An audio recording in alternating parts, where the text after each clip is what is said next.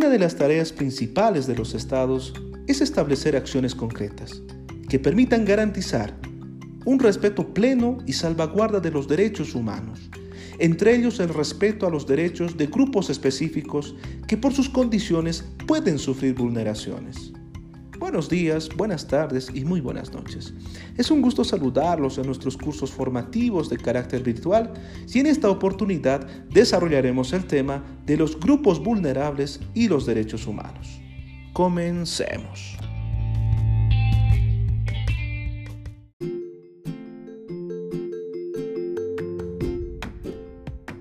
Desde un punto de vista jurídico, los derechos humanos nacen de la dignidad intrínseca del ser humano.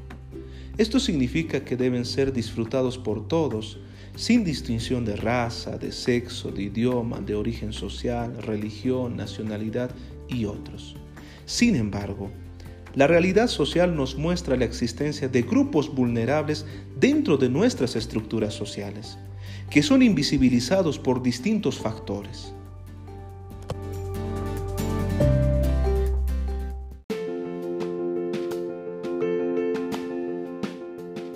Y entonces, ¿qué son los grupos vulnerables? Podemos decir que los grupos vulnerables son aquellos grupos o comunidades que por circunstancias de pobreza, origen étnico, estado de salud, edad, género o discapacidad se encuentran en una situación de mayor indefensión para hacer frente a los problemas que plantea la vida y no cuentan con los recursos necesarios para satisfacer sus necesidades básicas. La vulnerabilidad coloca a quien la padece en una situación de desventaja en el ejercicio pleno de sus derechos y libertades. La vulnerabilidad fracciona y por tanto anula el conjunto de garantías y libertades fundamentales, de tal forma que las personas, grupos y comunidades en situaciones de vulnerabilidad tienen derechos únicamente a nivel formal, ya que en realidad no se dan las condiciones necesarias para su ejercicio.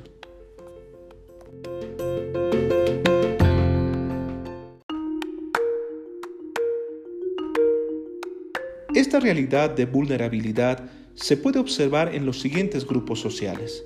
Por ejemplo, los grupos sociales que viven en situación de pobreza y pobreza extrema, esta realidad configura una situación de vulnerabilidad, ya que estas personas no pueden satisfacer necesidades vitales y generan un círculo de vulneración de los derechos humanos. Asimismo, las mujeres a través del tiempo se han caracterizado por ser un grupo en situación de vulnerabilidad, marcado por la violencia y la discriminación sistematizada y la segregación social.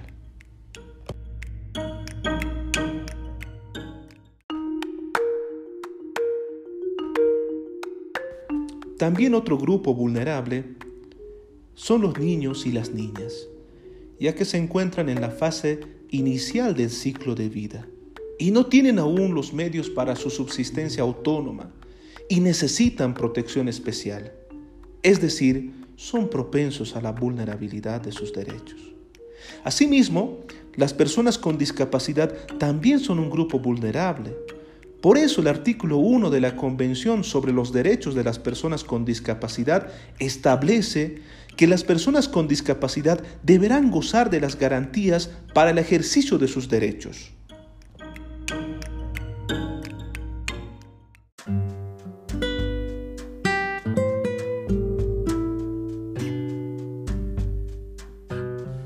Así también, los adultos mayores son otro grupo vulnerable, ya que en la sociedad moderna y por las transformaciones en la producción, la ciencia y la tecnología han situado a los adultos mayores como una carga. Por todo lo referido, queridos estudiantes, es fundamental hablar de las políticas de acción que puedan atender a los distintos grupos sociales en situación de vulnerabilidad.